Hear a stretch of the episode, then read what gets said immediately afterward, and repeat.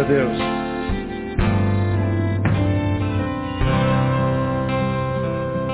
Deixa eu ler os textos com os irmãos. Vai começar por Romanos capítulo 5. Abre a sua Bíblia em Romanos capítulo 5. Eu queria falar um pouquinho sobre o tema dessa palavra de Paulo, que é a graça. Romanos 5,17. Depois nós vamos ler outros dois, bem rapidinho. Romanos 5, verso 17. Quem já abriu, diga amém.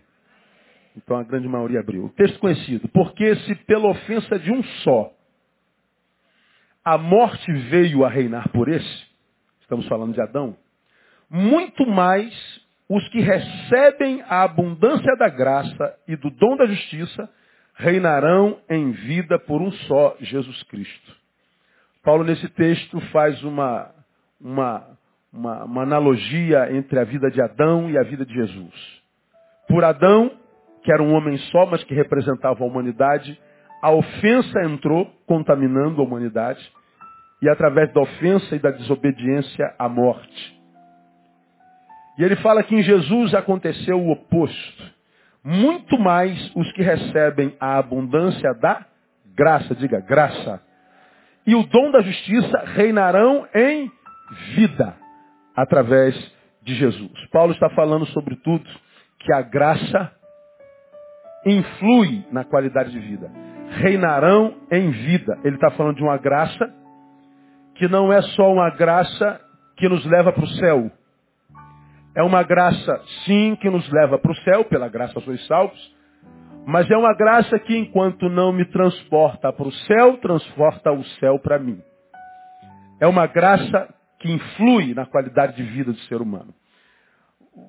Passe um pouquinho as suas páginas e vamos a 1 Coríntios capítulo 15.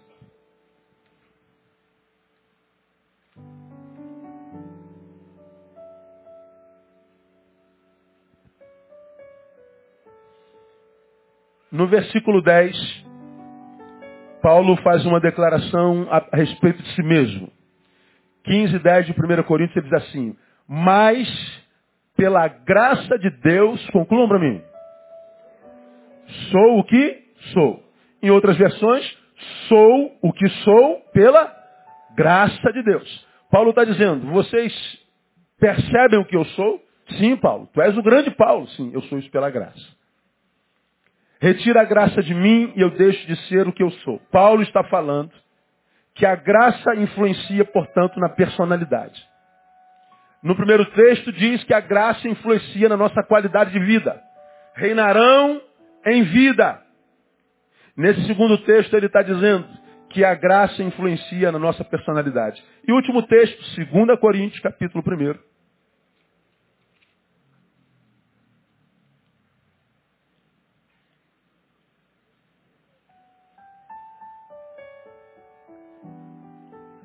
Paulo fala que a graça influencia na ética. Ou seja, não só na nossa qualidade de vida, mas na forma como a gente vive em qualidade de vida.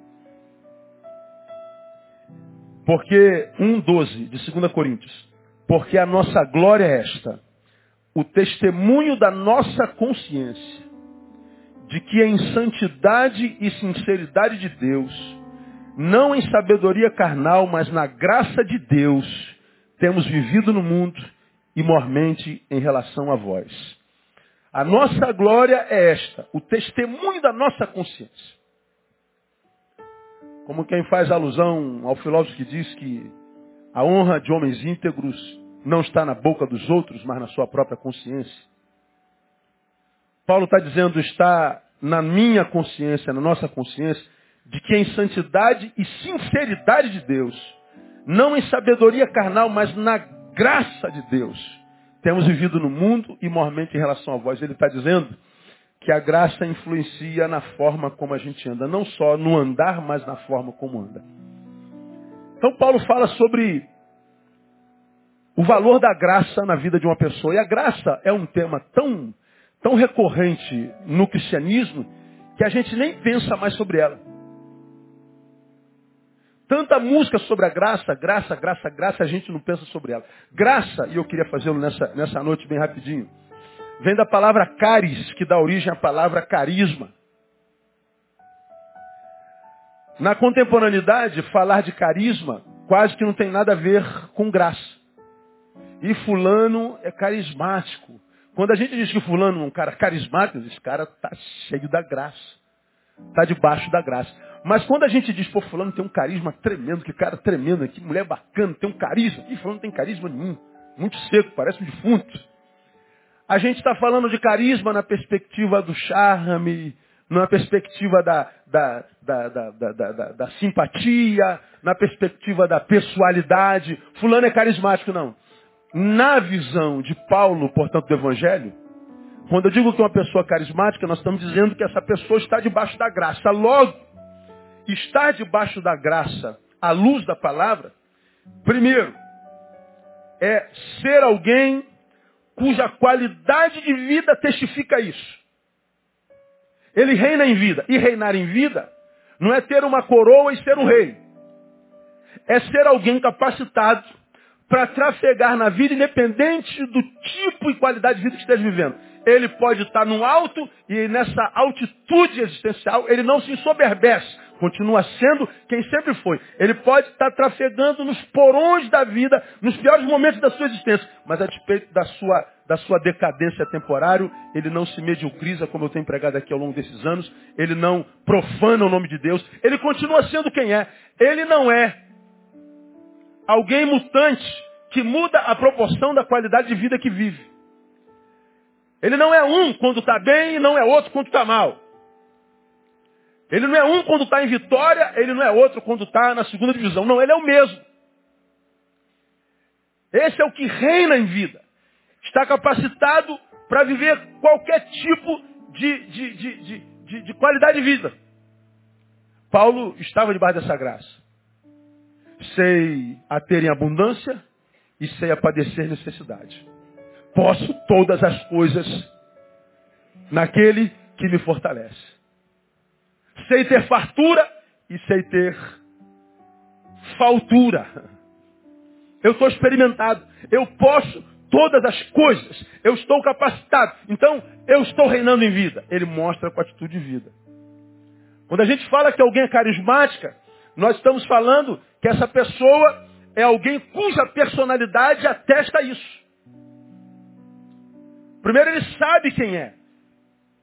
E quem sabe quem é, portanto, venceu a crise de identidade, não anda nessas angústias desesperadas que são produzidas em grande escala por causa da opinião dos outros a seu respeito.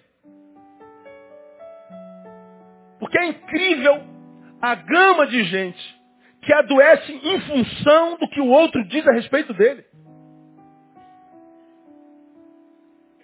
É incrível como nós líderes de, de comunidades, de gente, temos que apaziguar pessoas feridas na alma em função de alguém ter arranhado a sua imagem. Pastor, eu vim aqui reclamar de fulano, porque fulano falou isso a meu respeito, e eu não admito uma coisa dessa sobre a minha vida. E o cara começa a vociferar, revelar quem de fato é. E eu sempre pergunto, ele disse isso, disse. E a segunda pergunta, a senhora é isso? Não. Por que está tão dolorida? Porque o que dizem a teu respeito adoece tanto você. Por que, que uma crítica faz com que você durma com essa pessoa um mês? A leva para a cama, almoça com ela, janta com ela, com ela na cabeça. Perde uma semana de vida, um mês de vida, anos de vida em função de uma ofensa passada. Quando Paulo diz sou o que sou, ele está dizendo assim, irmãos, digam o que vocês quiserem. Eu não sou o que vocês dizem que eu sou. Como quem diria mais, eu não sou nem quem eu penso que sou. Porque de fato eu sou aquele que diz Deus a respeito de mim. Eu sou o que Deus diz que eu sou. E Deus diz que eu sou mais do que vencedor. Acabou. Ele diz que eu sou menino dos seus olhos. Ele diz que eu sou eleito, que eu tenho a marca. Então, quando a gente sabe quem é, a gente não adoece em função do outro. Quando a gente sabe quem é, A gente não joga a vida no lixo, não desperdiça a vida em função do que dizem de nós. Eu vou dar um exemplo. Eu vou ler um escrito, não vou citar nome. Desculpa você que está me ouvindo aí. Não vou citar teu nome, vou usar o teu exemplo para que você abençoe essa multidão de gente que nos está ouvindo. Ah, vamos lá. Oi, pastor. Queria te falar uma coisa que eu sei que com o tempo o senhor vai notar. Há sete meses sou uma das quais fiquei pelo caminho. Sempre fui muito intensa nos meus relacionamentos. Me entreguei, amei, preocupei-me, esperei, me decepcionei, tudo demais. E hoje estou vivendo no meu mundo. Me encontro frustrada comigo e um pouco com Deus, sendo sincera. Decidi me fechar. Só saio de casa para trabalhar. Meus amigos são meus pais e assim tem sido. Não me relaciono com mais ninguém. Precisava te falar isso para me sentir em paz. Saudades. Parabéns pelo seu dia.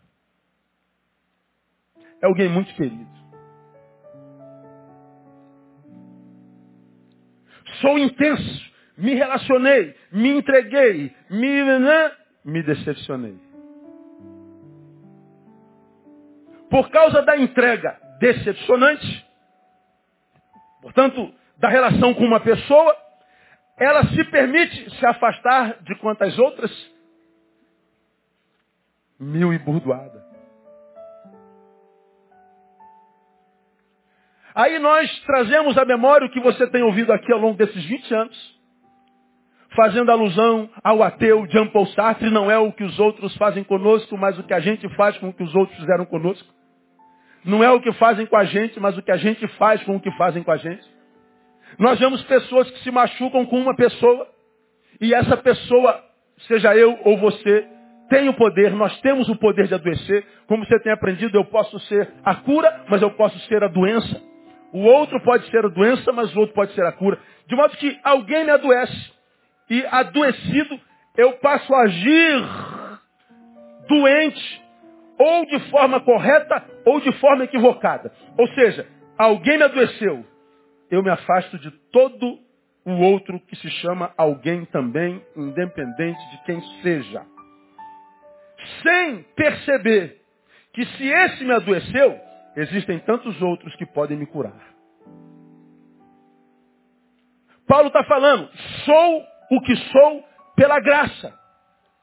Eu não me torno refém das minhas relações, das minhas circunstâncias. Eu não me transformo naquilo que eles, naquilo que eles lutam para que eu me transforme. Eu não me torno a projeção do inconsciente deles.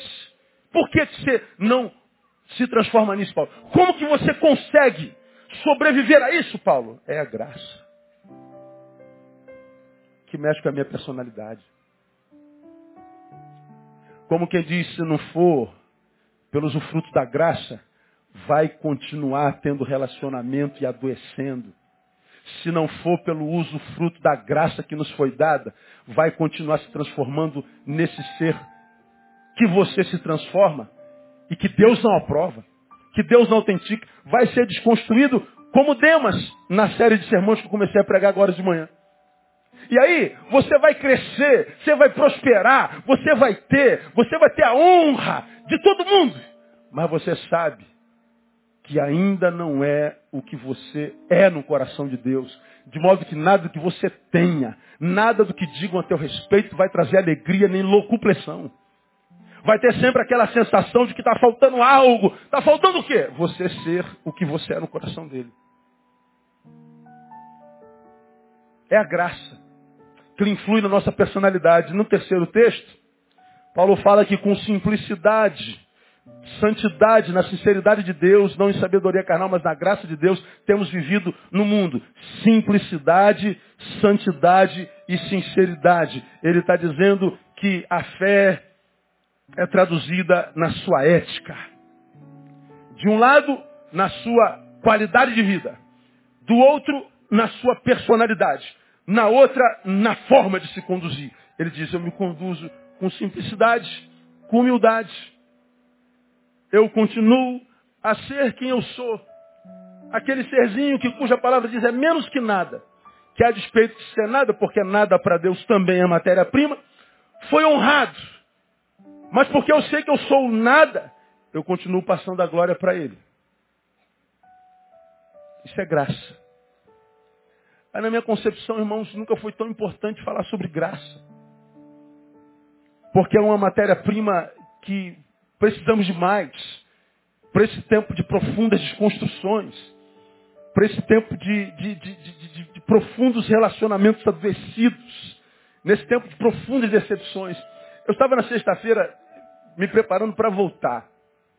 E nervoso. Eu voltei com medo. O que, que eu vou encontrar lá? Como é que está a minha igreja, meu? Será que eu tenho competência para prosseguir? Eu vinha para cá de manhã, aí eu vinha eh, eh, rememorando o sermão que eu comecei de manhã, e eu falei, meu irmão, estou nervoso. Eu botei a mão para ela ver, minha mão estava tremendo. Mas por que você está nervoso? Eu não sei. Parece que eu vou tomar posse numa nova igreja agora. É muito tempo longe. Nervoso. A ideia de recomeçar, de começar. E aí, essa palavra me vem à mente de volta, Neil. Você está debaixo da graça. Lembra de onde você tirou essa palavra, quase todas elas, da boca de Paulo. E foi o mesmo Paulo que, num determinado momento da sua vida, um dos piores, disse assim, ouviu de Jesus, a minha graça te basta. Ele está dizendo, Neil, se você tiver graça, graça, essa que te prepara para prosperar e para fracassar. Portanto, independe da qualidade da tua vida. Se você tiver graça para descobrir quem você é, ao ponto de desenvolver relacionamentos, mas que sejam desapegados, para que você não se transforme dependente deles e só dependente de Deus. Se você for alguém que tiver essa graça, que te faça manter-se simples, sincero e verdadeiro, você não precisa de mais nada. Né? Quando Paulo diz que a gente precisa de mais nada, quando Deus diz a Paulo que não precisa de mais nada, eu aprendo que eu não sou infeliz porque eu estou duro. Eu sou infeliz porque eu não tenho graça para trafegar sem dinheiro. Eu não sou infeliz porque meu casamento acabou. Eu sou infeliz porque eu não tenho graça suficientemente para entender que eu dependo de Deus. Mais do que do marido e da esposa. Eu não fracasso porque os meus amigos me abandonaram. Não. Eu me fracasso porque eu não tenho graça para curtir minha própria companhia. Eu não fracasso porque meu patrão me mandou embora depois de 30 anos. Não. Eu fracasso porque eu não tenho graça para não mais viver com a ostentação do emprego que tinha. Porque Paulo está dizendo, se você tiver graça, meu filho fica tranquilo. Tudo ficará bem. Porque você tem tudo que você precisa, a graça de Deus. Diga para quem está do seu lado, você só precisa da graça, irmão.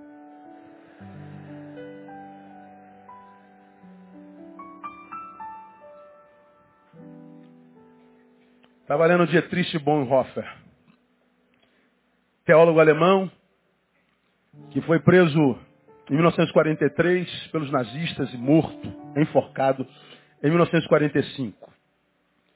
Ele foi um um dos líderes, um dos membros da resistência alemã antinazista, confrontou Hitler, foi preso.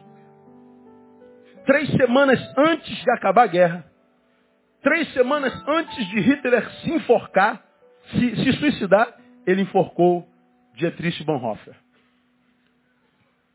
Esse homem, ele escreveu textos dos mais preciosos da cristandade de todos os tempos. Entre esses textos está a graça barata e a graça preciosa. Estou voltando a ler biografias de cristãos e me parece que eu estou envelhecendo. Porque as coisas velhas estão me atraindo de novo. A minha esposa, é verdade. Eu entro para tomar banho, não sei se acontece com você, eu sempre começo a cantar. Até bem pouco tempo atrás eu cantava as músicas contemporâneas. Te agradeço, meu Senhor. Se, se, se tentam destruir-me, é, eu tenho a marca da promessa. Agora não, eu entro no, no, no banheiro e começo. Se da vida as vagas procelosas são. Aí a Andrela fala assim, meu Deus, e olha, essa ainda tá boa. Tem vezes que eu entro e fico, guarda diz o quanto falta para o dia alvorecer. A maioria de vocês não era nem nascido quando esse negócio foi composto. Aí eu saio do banheiro, às vezes a André está olhando assim para a porta. Meu amor, de onde você tirou isso? É das outras encarnações, provavelmente. É, brincadeira. As coisas, a gente vai ficando velha. A gente vai ficando velha, as coisas velhas vão atraindo a gente. Pois é, eu tenho relido biografias, biografias de cristãos do passado, muito passado. Aí eu falei, cara, acho que até das biografias dos escritos velhos eu estou sendo atraído de novo. Não, mas não foi velhice não. Eu descobri que eu estou voltando para o passado porque a gente não tem mais referências de crentes contemporâneos. Eu não tenho mais ninguém a quem imitar. Eu não tenho mais mestres aos quais me submeter. Eu não tenho mais mestres que eu pergunte, mestre. Eu não tenho mais gente que é referência de santidade. Eu não tenho mais gente que seja referência de integridade. Eu não tenho mais referência de nada. Essa geração não tem referência de nada. Somos órfãos de referências. Isso é grave, porque nós somos seres sociáveis, aprendemos na repetição. Eu tenho pregado sobre isso aqui há 20 anos. Estou lendo Bonhoeffer. Ele escreveu sobre a graça barata e a graça preciosa. Parte, uma frase da sua definição de graça, essa aqui, ó. Graça é o evangelho que há que se procurar sempre de novo.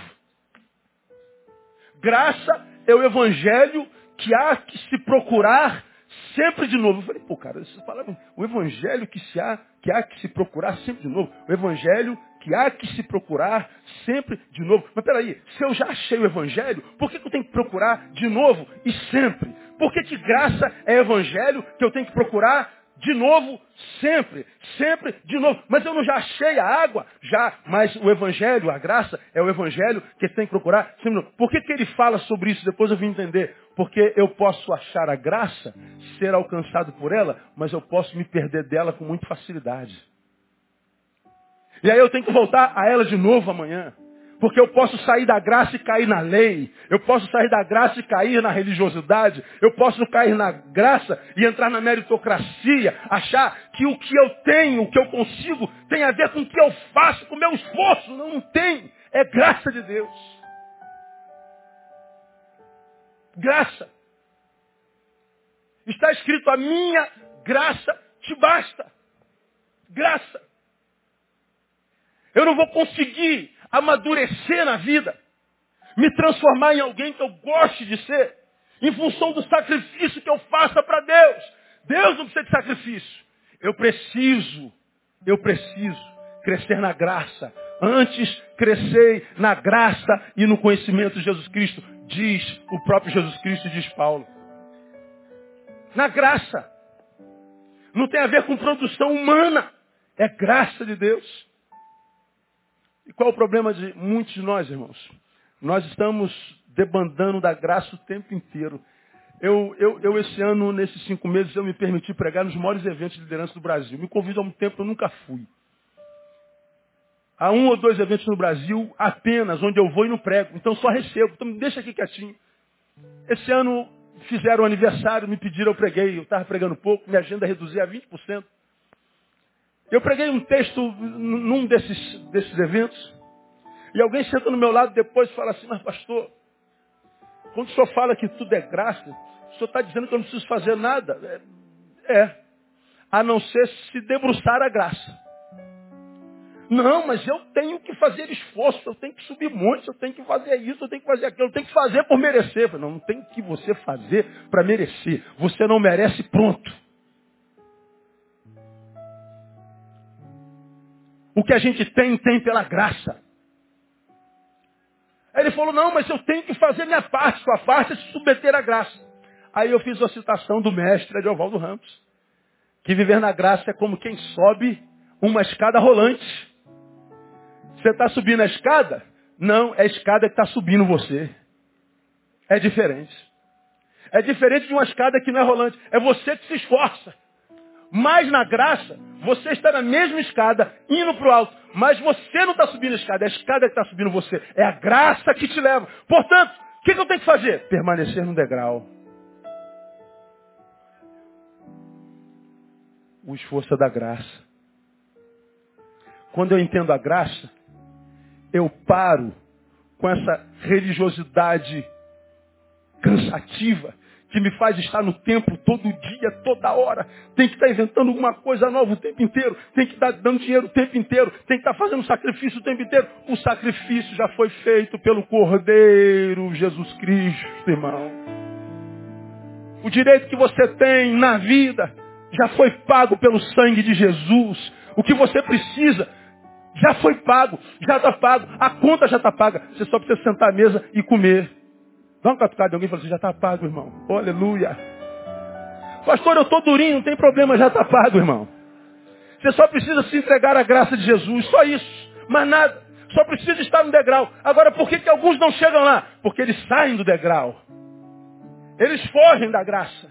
Preferem a religião, preferem o sacrifício, a meritocracia. Eles acham que é muito simples, pastor. Assim é muito fácil. É fácil, permaneça no degrau. Tem que ser equilibrado. Mas não, você acredita que tem que ir para a igreja do sacrifício. Você tem que mortificar. Você tem que fazer alguma coisa para que quem sabe fazer alguma coisa, Deus te deva. Não, você não merece nada, irmão. Você não merece nada. Bonhoff está dizendo, graça é o evangelho aqui há que se procurar sempre de novo. Você pega Spurgeon, que foi o príncipe dos pregadores, escreveu um livro chamado Tudo pela Graça, ele diz que a graça é a fonte da fé. Ele faz alusão a Efésios capítulo 2, que diz que pela graça sois salvos, mas por meio do quê? Da fé. O que salva é a graça. A fé é o trilho. Mas a fonte da fé é a graça. Graça. É mais ou menos, ah, é fácil explicar isso. Eu tenho duas filhas, uma está com 22 e outra está com 18. Você também tem filho. Que, que a gente manda no filho de 22 anos? Pai, fui. Amém. Aí falou, Senhor, eu não sei para onde, mas sei que tu está lá, guarda. É isso. Agora, quando era pequenininha, do tamanho ali da, da, da filhota da Paulinha, vai dormir. Ah, dorme. Vai comer? Come. Vai tomar banho? É, nem suei. Vai tomar banho assim mesmo. É lei. É lei. Pai, posso ir? Não. Tarde demais. Posso ir? Vai. Volte às nove. Lei. Lei. Enquanto menino, lei. Domínio. Poder. Agora, qual é a fonte dessa lei do pai da mãe para o filho? É a lei da graça, do amor eu estou obrigando, impondo, embora através da lei, mas em nome da graça. É o meu amor que a obriga a tomar banho. É o meu amor, a graça do amor que a obriga a estudar. É a graça do amor que a obriga. Parece um antagonismo, graça com obrigação. Mas é a graça que obriga. Agora, à medida que a criança vai formando a sua maioridade, a sua consciência moral, ela vai se libertando do poder da lei. Minha filha vai tomar banho. Não, vou tomar banho não, pai. Eu tomei quando eu saí de casa. Você saiu de manhã cedo, são 11 horas da noite. Ele, amanhã eu tomo. E como é que você vai fazer? Tu vai pegar e tirar a roupa dela da banho com 20 anos? Não. Por quê? Porque a consciência moral cresceu. Agora, ela continua te obedecendo ou não se quiser. Quando obedece, obedece por causa de quê? Por causa da mesma graça que me obedecia só pelo trilho da lei. Agora ela me obedece porque ela é grata, porque ela ama, porque ela reconhece meu senhorio enquanto pai. Não é mais obrigação, ela se submete por graça, por amor. Então o que, que a graça faz? A graça me transforma na semelhança do meu Senhor. Quando eu sou menino, Ainda não estou formado? É lei. Obrigação. Se não me mandar fazer, eu não faço. Se não me proibir, eu caio no mundão mesmo. Se não botar cabresto em mim, eu solto os bichos, solta a franga. Então, cabresto no bicho, então. Moralidade no animal, então. Bota o jugo nesse animal, porque ele só sabe andar assim. E ele acha que isso é santidade. Mas quando você cresce em consciência, você obedece da mesma forma, sem que ninguém mande, ninguém obriga. Obrigue. A graça que me manteve na lei, me liberta da lei, para continuar, quem sabe, fazendo a mesma coisa, mas por amor ao Senhor da graça. Isso é graça. Eu não preciso mais que ninguém me mande nada. Lembra? A pior ordem a ser obedecida, qual é? Não ouvi. Aquela que não foi dada. Neil Barreto. Quando você for botar lá no Google, bota quem é o autor dela, ô desgraçado.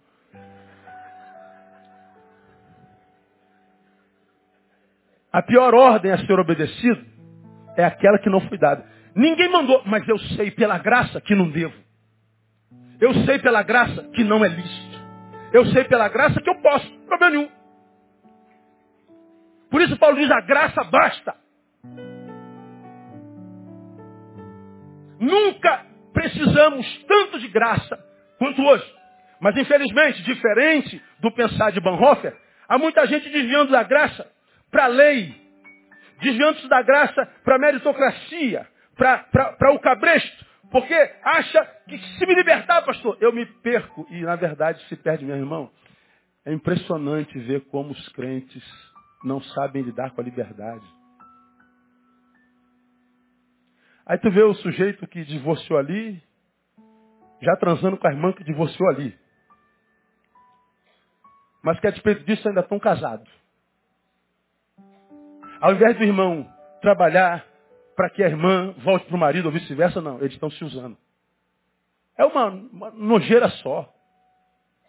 Como eu sei de manhã, você vai no Facebook dos crentes, você vai lá ver a irmã na praia, tira, tira o biquíni de cima, bota a mão no seio, tira uma foto e bota no, no, no, no como é o nome? No Face. Eu falei, oh, meu Deus do céu, o senhor leva, arrebata, leva para junto de si. Porque perdeu todo o respeito ao teu nome. Ele não sabe que ela não sabe mais que é uma serva do Senhor.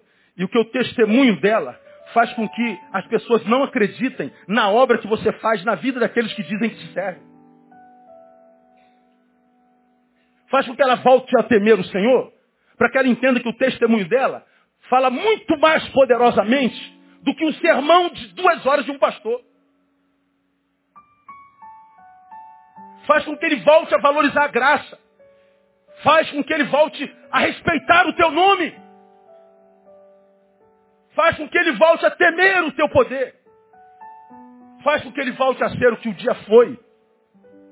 Alguém que te servia e te adorava. Porque o que a gente vê, irmão, é vergonhoso. Irmãos, me perdoe. Esses seis meses eu, eu, eu fiquei com tanto tempo livre. Voei tanto. A Andréia tem Facebook, eu não. Aí eu peguei a senha dela e fui passear. Que vergonha, irmão. Ó, oh, de alguns de vocês, eu sinto vergonha de ser pastor. Vergonha. Você pode retribuir a palavra, pastor, eu tenho vergonha de ser sua ovelha. Sim, me diga qual é o meu mau testemunho.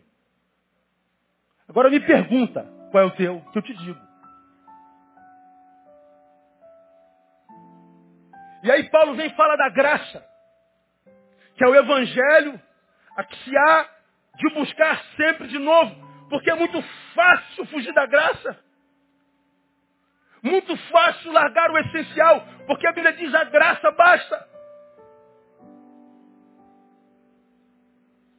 E quando a gente vê a desconstrução humana, nós que trabalhamos com gente, eu não tenho como pregar outra coisa.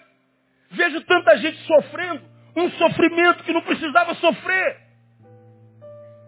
Gente carregando um fardo insuportável que lhes esmaga, dizendo, Deus, sua palavra disse que não veria provação maior do que aquela que a gente pudesse suportar. Pois é só que esse fardo foi produzido por você mesmo. Não foi a vida que te preparou uma cilada. Foi você que construiu. Aí essa gente que não está debaixo da graça, portanto, não aprendeu a perder, andar nos porões da vida, nos porões da vida sucumbem e morrem lá. Quando o projeto de Deus é que estivessem lá em cima. Pessoas que têm que viver de jargão. Eu não morrerei antes que a promessa seja cumprida. Aonde que está escrito isso? Quem falou que a gente não morre antes da promessa se cumprir? Então vamos arrancar Hebreus capítulo 11 da Bíblia. Que estes, embora tendo perseverados, firmes, ainda assim não alcançaram a promessa. Porque a relação de Deus com o homem não é uma relação de, de usufruto, é uma relação de relacionamento. Faça a tua parte que eu faço a minha, filho. Qual é a minha parte? É permanecer no degrau. Não sei se é de é, Milad. Não tenhas sobre ti. Não tenhas sobre ti. Um só. É, é melhor ela cantar. Não tenhas sobre ti um só cuidado, qualquer que seja. Os jurássicos comigo. Pois um, somente um, seria muito para ti. Aí ele fala, é meu, somente meu, todo trabalho. E o teu trabalho é descansar em mim. É meu. É meu, somente meu, todo trabalho. E o teu trabalho é descansar em mim. Aí você fala assim, mas pastor, meu trabalho é descansar nele. É. Você acha que descansar nele é fácil? Você acha que é fácil descansar no meio de um barco, no meio do mar encapelado, vendo Jesus dormindo? Falou, tu não vai fazer nada não, cara? Ô, ô meu. Ô, acorda aí, velho. Para dessa, o negócio tá ferrando aqui, tu tá dormindo? Aí Jesus falou, homens de pouca fé, meu Deus do céu. Até quando, cara? Como quem diz, vai dormir, meu filho. Vocês são meus amados e aos meus amados eu abençoo enquanto dormem. E como é que a gente dorme com esse barulho todo, pastor? Mergulhando na graça. Acreditando na graça. Crendo que ela basta. É isso. É o evangelho a que se há de procurar sempre, todo dia. Veja a definição tremenda de Bonhoeffer, definição tremenda de Spurgeon. Mas eu também gosto da boa e velha definição da graça. Que você aprendeu garotinho na escola bíblica dominical. Que graça é o quê? Vamos juntos. Graça é favor e merecido. Ó, a gente aprende isso, ó. Antes da gente se converter, a gente sabe o que é isso. Aí eu começo a pensar, de que favor nós estamos falando? Que favor é esse que eu tenho e não mereço? Paulo de novo. É sempre o cabeção do Paulo. Você vai em Romanos 13, ele fala assim, porque todos pecaram e destituídos estão da glória de Deus. Quantos pecaram? No capítulo 6 ele diz assim, porque o salário do pecado é a morte. Quantos pecaram? Qual é o salário do pecado? Quantos deveriam estar mortos? Todos. Você está morto? Não. Está vivo, não está? É disso que a graça está falando. A graça é vida. Está vivo? Tô. Então você está debaixo da graça. Porque se tira a graça, você morre. Se não fosse as misericórdias do Senhor, nós já teríamos sido consumidos. Foi consumido? Não. Então é misericórdia, é graça. É graça. Graça é vida. Nós estamos falando de vida. Favor e merecido, nós estamos falando de vida. Quando a gente fala de graça, a gente fala de vida. Portanto, a graça veio viabilizar a vida. Vida que a gente ouve todo dia alguém dizer, está insuportável. Não dá para passar por essa sociedade corrupta. Com a impunidade que a gente vê, não está dando, irmão.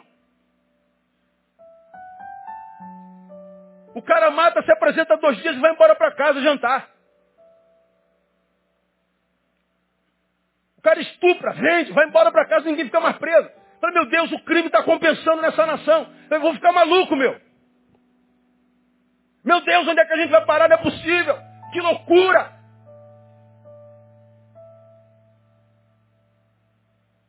Os deputados agora querem proibir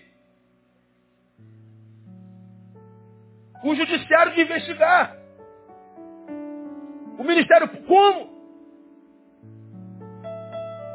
Loucura. Está uma loucura. A vida está uma loucura. A vida está se tornando inviável. E aí o que, que acontece? A gente vê, como eu digo todo dia, a gente surtando o tempo inteiro. Hoje eu almocei com o Isaías, que chegou de, de, de viagem. Estou almoçando em tal lugar. Ih, estou indo para aí. Coincidentemente almoçamos. Aí ele estava falando de um vizinho que surtou, saiu correndo pela rua quando ele estava chegando de viagem. Crente, filho de presbítero. Pô, mas aí esse irmão do meu filho, ele se perdeu. Surto, surto, surto, surto, surto. O surto é dizer, eu não suportei o que eu estou vivendo. Eu não suportei o que eu estou vendo. Eu não suportei o que, pelo que eu estou passando. Eu não suportei. Por que, que a gente não está suportando? Porque a gente está saindo debaixo da graça. A graça que me mantém equilibrado nesse mundo desequilibrado. A graça me blinda da influência externa, porque o meu interior está totalmente tomado pelo Espírito Santo da graça de Deus. Veja, irmão, que eu não estou citando religião nenhuma vez, eu não estou falando de ser membro de uma igreja batista. Eu não estou falando de mudar de religião. Eu não estou falando de práticas religiosas, nada disso. Eu não estou falando de liturgia. Eu estou falando de relação com o divino. Mas uma relação que vai muito além do discurso de uma relação que conhece o ser que adora, porque o ser adorado conhece o seu adorador. Ele sabe que as suas ovelhas ouvem a sua voz e ele segue. Graça de Deus. Nós estamos falando que a graça é o que viabiliza a vida. Eu vejo tanta gente desistindo. Eu falei, meu Deus, pai, eu não entendo como é que não entra mais na cabeça dos teus filhos a realidade da graça do Senhor. Como é que eles não conseguem entender uma coisa tão simples, tão simples, tão simples? Essa graça nos é muito importante, porque ela nos livra de algumas, além do que eu já te falei, de algumas anomalias que eu vejo muito presentes na sociedade contemporânea. A primeira delas é que eu vou chamar de a síndrome do número um. Número um. A síndrome número um, para mim, é uma das patologias mais graves que a gente vive hoje. Ah, enquanto igreja a gente roda o Brasil e parte do mundo, eu não vejo em lugar nenhum do mundo. E eu já falei sobre isso aqui, de pessoas que estejam satisfeitas com aquilo no que a igreja evangélica se transformou. Virou moda falar mal da igreja. Virou moda pedrejar a igreja. Virou moda dizer que a igreja é uma instituição ultrapassada. Estar fora dela jogando pedra nela, soa naquele que a apedreja que ele evoluiu e já está acima da mediocridade da igreja e no que ela se constituiu. Aí nós não temos mais orgulho de sermos evangélicos, não temos mesmo. Não dá para ter. É só escândalo. Aí, por causa, como eu tenho pregado aos irmãos, dos mensageiros, o que, que acontece?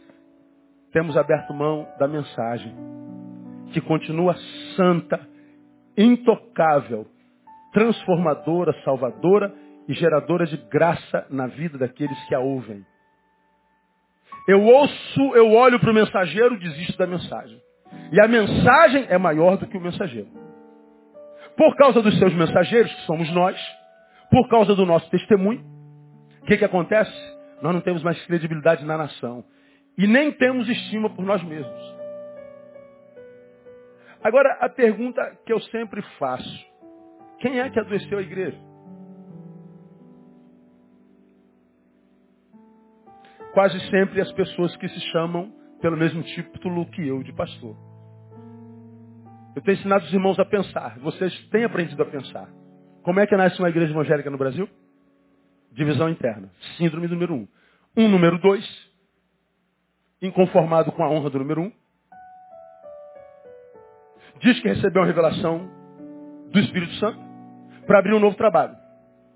Só que ele não fala com o número um. Quando o número um vai saber, ele já abriu. E mais com a ovelha do número um. Mas quem é o culpado disso? É o Espírito Santo. O Espírito Santo faz essa besteira toda por aí. E aí tu vê um monte de boquinha aí, ó. A igreja crescendo em número, se multiplicando, na verdade rachando, mas não consegue mudar a qualidade de vida da nação. É um sal insípido, não salga. Aumenta em número, mas não influência. Não melhora a carne humana, a raça humana. Pelo contrário, só produz mau testemunho. De onde nasce isso? Da síndrome número um. Aí eu vou embora para outra igreja porque nessa igreja não tem oportunidade de dar, de dar um testemunho. Não, ele quer dar testemunho aqui no público, microfone na mão. Ele não testemunha para o vizinho. O vizinho nem sabe que ele é crente. Na empresa ele é 007 de Deus, é agente secreto. Mas na igreja ele quer o microfone. Porque eu não dou oportunidade, eu vou embora desta igreja. Vai miserável, tem que ir mesmo. Porque você quer primazia. Você quer ser número um. Você quer ser visto. Essa é a pior doença. Gente que quer ser chefe para não ter chefe. Desconsidera o número dois, o três. Nós só queremos primazia. Nós queremos ser honrados. Nós queremos aparecer. Nós queremos o holofote. Nós queremos chamar atenção. Se há uma doença na igreja, todas as outras originam-se dessa. Da síndrome do número um. Aí eu falo, irmãos, que quando a gente está debaixo da graça, a gente se liberta disso. Porque é por causa disso, tirando do, da geografia da igreja, que você tem lá no seu trabalho um colega que morre de inveja de você. E trama tanto contra, contra você para tirar você do teu lugar, para pegar o teu lugar. Porque ele se compara contigo o tempo inteiro. A razão da vida dele é você. Quando ele trabalha para crescer, é para se parecer contigo. Ele se veste como você. Ele corta cabelo como você. Ele quer ter o carro que você tem. Ele ama a tua mulher, teu marido. Finge que é teu amigo, mas ele quer tomar o teu lugar. Por quê? Porque ele acha que você é melhor do que ele. Ele acha que evoluir é ser quem você é. Aí você vê as brigas nas repartições nos nossos trabalhos, nas igrejas, nos ministérios, um querendo puxar o tapete do outro. Estou falando para ser humano ou estou falando para ET? Da onde vem isso? Síndrome do número um. E a gente vê uma, uma, uma geração de traidores o tempo inteiro. O tempo inteiro uma, uma, uma traição, uma fofoca, uma mentira, uma, uma, uma facada pelas costas, um, um, um machucar relacional, um adoecido relacional. Como é que a gente supera isso, pastor? Graça. É a tal da síndrome do número um. Aí, eu digo, irmãos, nós precisamos aprender com, com Barnabé. Barnabé me deu uma lição esses dias assim, que, que, que, que caramba, me, me, me, fez muito bem, me fez, me fez bem demais. Abra sua Bíblia, em Atos capítulo 9.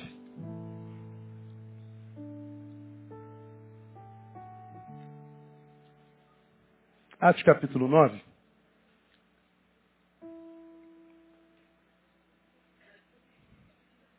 Registra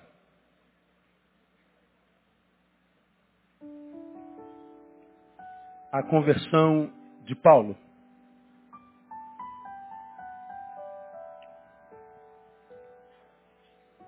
Você já abriu em Atos 9, amém? 27. Então Barnabé, tomando-o consigo, levou aos apóstolos. E lhe contou como no caminho ele vira o Senhor e que este lhe falara. E como em Damasco pregar ousadamente em nome de Jesus. Quem é Barnabé? Barnabé foi quem apoiou Paulo antes de qualquer um entre os líderes da igreja. Porque você sabe que quando Paulo se converteu, ele era perseguidor da igreja, matador, assassino de cristãos. Paulo se converte na estrada de Damasco Ele começa a pregar quando a notícia chega à igreja, eu quero esse cara tá, esse cara tá, de, tá, tá de, de, querendo enganar a gente, meu. Paulo se converteu impossível. Qualquer um, menos esse cara. Esse cara é assassino, é traidor. Rejeitaram a Paulo. Ninguém queria saber de Paulo. Quem é que defende Paulo? Barnabé. Gente, eu sou testemunha. Se vocês não acreditam na palavra dele, acreditem na minha. Eu vi. Eu me responsabilizo por ele. Barnabé foi o primeiro a apoiar Paulo, antes de qualquer outro cristão na igreja primitiva. Barnabé comprou a briga. Foi ele quem viajou até Tarso para convidá-lo para o ministério. Quer ver? Ah, abra aí Atos 11, 25. Partiu, pois, Barnabé para Tarso em busca de Saulo.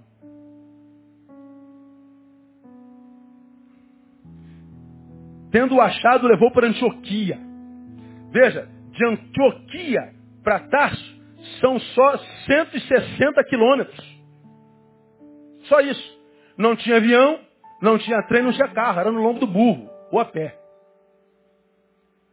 Mas ele foi chamado por Deus para o ministério, ele lembrou de Paulo. Ele foi lá, buscou Paulo no caminho, veio discipulando Paulo e foi ensinando Paulo as sagradas escrituras, como que o Espírito Santo trabalha. Timóteo, Timóteo não, Barnabé cuidou de Paulo. Eles autenticou a vocação de Paulo, convidando para o ministério. Se não fosse Barnabé, irmão, provavelmente o ministério de Paulo não teria nem começado. Barnabé foi tutor, discipulador, pai foi a referência de Paulo, foi o número um de Paulo o tempo inteiro, foi o pastor de Paulo, a referência de Paulo, foi o número um. Mas depois do episódio de Elimas, o encantador, capítulo 13, verso 4. Estes, pois, enviados pelo Espírito Santo, desceram a Seulência dali navegaram a Chipre. Chegados a Salamina, anunciaram a palavra de Deus na sinagoga dos judeus e tinham João como auxiliar. E havendo atravessado a ilha toda até Pafos, acharam um certo mago, falso profeta judeu chamado Bar Jesus, que estava com o procônsul Sérgio Paulo, homem sensato. Este chamou a Barnabé e Saulo e mostrou o desejo de ouvir a palavra de Deus. Mas resistia-lhes Elimas, o encantador, porque assim se interpretava o seu nome, procurando desviar da fé o procônsul.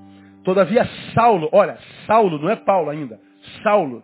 Todavia Saulo, também chamado Paulo, ele estava começando a mudar de nome, cheio do Espírito Santo, fitando os olhos nele, em Elimas diz, ó filho do diabo, cheio de todo engano, de toda malícia, inimigo de toda justiça, não cessarás de perverter os caminhos dos retos do Senhor? Agora eis a mão do Senhor sobre ti, ficarás cego, sem ver o sol por algum tempo. Imediatamente caiu sobre ele uma névoa e trevas, e andando à roda procurava quem guiasse pela mão. Então o procônsul, vendo o que havia acontecido, creu, maravilhando-se da doutrina do Senhor. Olha Deus começando a usar Saulo, transformando-o em Paulo, no apóstolo aos gentios, por causa de quem? Barnabé, o número um. Aí depois desse episódio, algo admirável acontece. Nesse mesmo capítulo 13, versículo 2, veja o que está escrito lá. Enquanto eles ministravam perante o Senhor e jejuavam, disse o Espírito Santo. Leia para mim o que, que o Espírito Santo disse, me ajudem. Separai-me. Até aí. Separai-me a quem? A Barnabé e a Saulo. Agora, até aí. Agora veja o 43 desse mesmo capítulo. Até aí era Barnabé e Saulo. Aí vem o episódio de Elimas, o encantador. Aí no 43 já muda um pouquinho, olha. E despedida a sinagoga, muitos judeus e prosélitos devotos seguiram a quem? Paulo e Barnabé. No versículo 2 como é que estava? Barnabé e Paulo e Saulo. E agora? Paulo e Barnabé. O número um passou a ser o quê? Número dois. Não parou aí não. Veja o 46. Então quem? Paulo e Barnabé. Você vai lá no 15, 2. Tendo quem?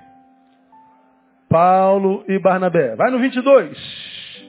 Então pareceu bem aos apóstolos, anciãos, com toda a igreja, escolher homens dentre eles, enviá-los a Antioquia com quem? Paulo e Barnabé. Veja o 35. Mais Paulo e Barnabé.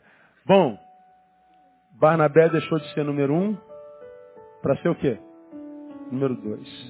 Você viu alguma briga por causa disso? Sabe por quê, irmão? A mesma graça que fez do número 2 número 1 um, é a mesma graça que faz do número 1 um, do número 1 um, número 2. A graça, que é graça para me exaltar, é graça para tirar de mim exaltação, sem que isso mexa comigo. A graça é graça para nos capacitar para trafegar em qualquer circunstância. Portanto, irmão, não me venha com história dizendo que você está desistindo da vida por causa dos problemas que você está vivendo. Não acredite nesse homem interior, longe da graça, que acredita que a vida se tornou inviável porque teu casamento acabou. Não diga que você não suportou continuar servindo ao Senhor com fidelidade por causa das suas tentações. Não é verdade. Você escolheu sair debaixo da graça. Agora, quando você sai debaixo da graça, e ainda aí sim, materialmente, existencialmente, tua vida evolui, Saiba, é possível que não seja Deus quem esteja te exaltando. E se não for Deus, for qualquer outro ser, ele pode mais cedo ou mais tarde tirar a mão. Você despencar do alto a baixo, longe da graça, e adoece, como diz o salmista, sem que haja possibilidade de cura. Portanto, mais importante do que a minha prosperidade, do que meu sucesso, mais importante do que a minha honra, do que a minha conquista, do meu dinheiro, da minha imagem, é estar debaixo da graça de Deus. Porque se tudo isso me for tirado, a honra, a grana, a, a glória, a fama, a ostentação, não muda nada. Porque aquele que me levou até em cima, sabe o caminho, uma vez que eu estou embaixo, para me colocar lá de novo pelo poder do nome de Jesus. Triste é quando a gente tem que ver tanto de vocês prostrados, porque não suportam lidar com uma unha encravada. Triste é ver tantos de vocês se deformando porque prosperaram. E vivem para promover a sua própria imagem e não mais o nome de Jesus.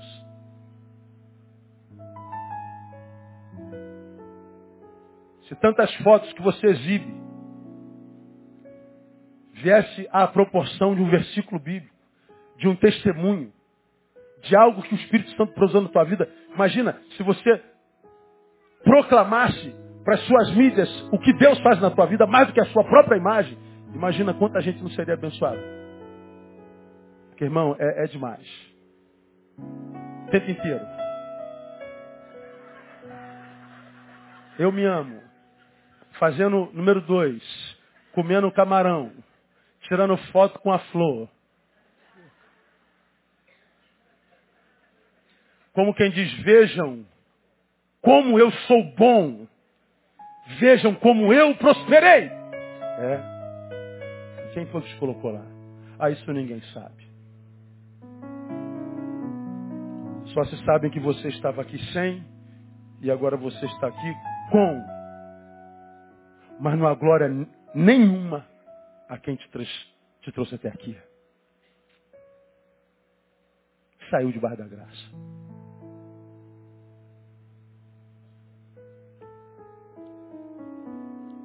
A minha oração é que o Espírito de toda a graça te traga para debaixo da graça de novo. Para que você não tenha que viver essa farsa na qual você se tornou, se é que você é uma farsa. Deus, o diabo e você sabem. Eu não faço a menor ideia.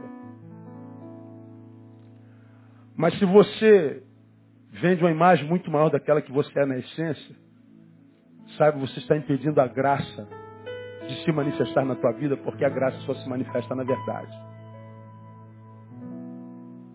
De modo que estar debaixo da graça não é estar lá ou lá, é ser quem é, a despeito do lugar onde esteja.